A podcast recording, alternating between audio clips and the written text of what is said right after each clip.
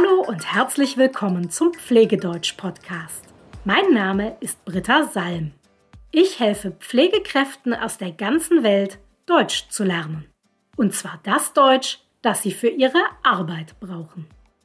Heute möchte ich dir etwas vorstellen, das in ganz vielen Pflegeeinrichtungen benutzt wird. Ein CIRS.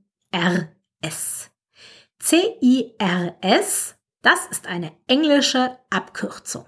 Sie steht für Critical Incident Reporting System. Man könnte das übersetzen mit Berichtssystem für kritische Ereignisse. Aber es ist viel einfacher, die Abkürzung CIRS zu benutzen. Jetzt weißt du schon einmal, wofür die Buchstaben stehen. Als nächstes klären wir jetzt natürlich, was ein CIRS ist und wofür man es braucht. Also, was ist ein CIRS? Bei einem CIRS geht es darum, alle Fehler, die passiert sind, aufzuschreiben und dann aus diesen Fehlern zu lernen. Denn es ist ganz normal, dass in der Pflege Fehler passieren. Überall, wo Menschen arbeiten, passieren Fehler. Das ist nicht gut, aber normal. Wichtig ist, dass wir aus diesen Fehlern etwas lernen und genau dabei soll ein CIRS helfen. Wir schauen uns mal ein Beispiel an. Stell dir vor, du sollst Frau Schmidt ihre Medikamente bringen. Du schaust in der Dokumentation nach, welche Medikamente Frau Schmidt bekommt dann bereitest du alles vor und gibst Frau Schmidt ihre Medikamente. Dann machst du die Dokumentation und plötzlich fällt dir ein Fehler auf. Du hast zwei Patienten verwechselt. Frau Schmidt auf Zimmer 1, die schreibt sich mit DT. Und Frau Schmidt auf Zimmer 5, deren Namen sich mit TT schreibt, also mit 2T. Jetzt hat Frau Schmidt mit DT also die falschen Medikamente bekommen, nämlich die Medikamente von Frau Schmidt mit TT. Das ist natürlich ein Fehler, der nicht passieren sollte. Aber jetzt ist es zu spät. Der Fehler ist passiert. Und genau an dieser Stelle kommt das CIRS jetzt ins Spiel.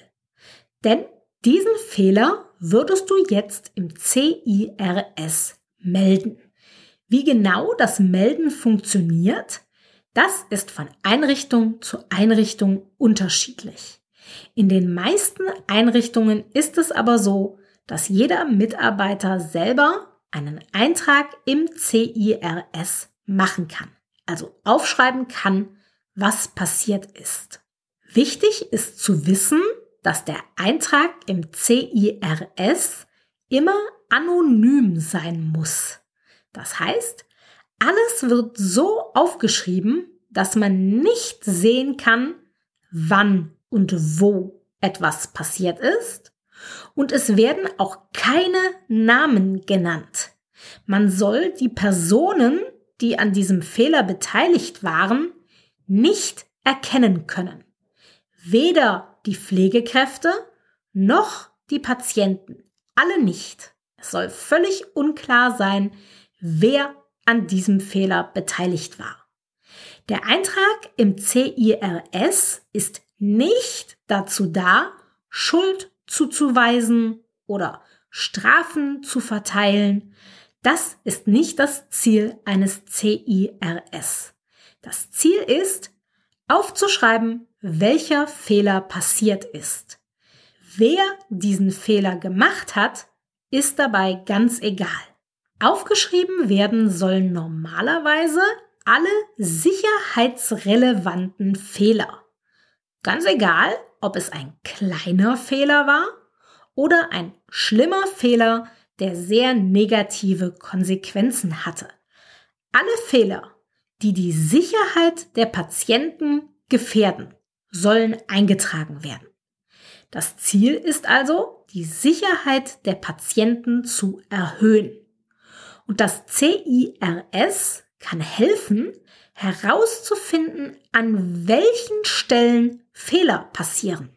Wenn es zum Beispiel bestimmte Abläufe gibt, bei denen immer wieder Fehler passieren, dann ist es wichtig, diese Abläufe zu verändern, damit keine Fehler mehr passieren. Aus diesem Grund werden auch beinahe Fehler eingetragen. Beinahe Fehler, damit ist gemeint, dass es fast, also beinahe zu einem Fehler gekommen wäre, aber man konnte diesen Fehler zum Glück noch rechtzeitig verhindern. Er ist also nicht passiert, nur fast. Kommen wir dafür noch einmal auf unser Beispiel zurück. Stell dir vor, du kommst mit den vorbereiteten Medikamenten zu Frau Schmidt ins Zimmer und dort siehst du an ihrem Bett einen Aufkleber, auf dem der Name Schmidt steht mit DT. Und plötzlich bist du unsicher, ob du wirklich in der richtigen Dokumentation nachgeguckt hast. Deshalb gehst du noch einmal zurück, du schaust noch einmal in der Dokumentation nach und du siehst, dass du die falschen Medikamente vorbereitet hast. Das wäre ein beinahe Fehler. Hier wäre fast ein Fehler passiert, aber du hast es Gott sei Dank noch rechtzeitig bemerkt und du hast Frau Schmidt dann die richtigen Medikamente gegeben. Auch solche beinahe Fehler werden im CIRS eingetragen. Denn oft ist ja nur Glück der Grund, warum der Fehler nicht passiert ist. Es ist wichtig, dass du keine Angst hast, einen Fehler im CIRS einzutragen. Wie gesagt, alles soll anonym eingetragen werden. Du bekommst keine Strafe, wenn du einen Fehler im CIRS einträgst. Das CIRS ist nur dazu da, alle Fehler und beinahe Fehler zu sammeln. Und dann werden in regelmäßigen Abständen die Fehler ausgewertet. Dafür gibt es meistens eine bestimmte Gruppe an Mitarbeitern, die sich dann trifft, die Gruppe, und die Fehler anguckt. Die Gruppe überlegt dann, wie man diesen Fehler in Zukunft vermeiden könnte. Was kann man verändern, damit diese Fehler nicht mehr passieren?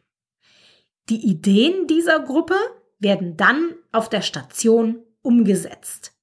Wenn ihr also gesagt bekommt, dass ihr in Zukunft irgendetwas anders machen müsst, dann kann es gut sein, dass das eine Konsequenz des CIRS ist.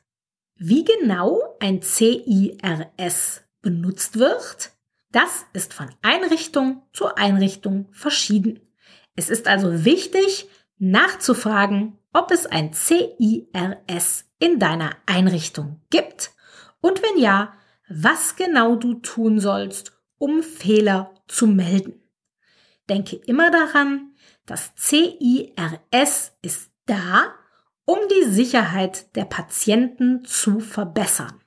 Das CIRS sammelt die Fehler, die passiert sind, damit man aus diesen Fehlern lernen kann, sich verbessern kann. Und alles ist anonym und straffrei. Ich hoffe, jetzt hast du verstanden, was ein CIRS ist und wozu es benutzt wird. Wenn du noch Fragen dazu hast, schreib mir gerne. Und nächste Woche beginne ich hier mit einer neuen Rubrik im Podcast. Und zwar werde ich dort eure Fragen beantworten. Du kannst mir alle Fragen stellen, die du möchtest. Ask me anything. Schicke deine Fragen einfach an britta pflegedeutsch.com. Für heute war's das. Bis bald.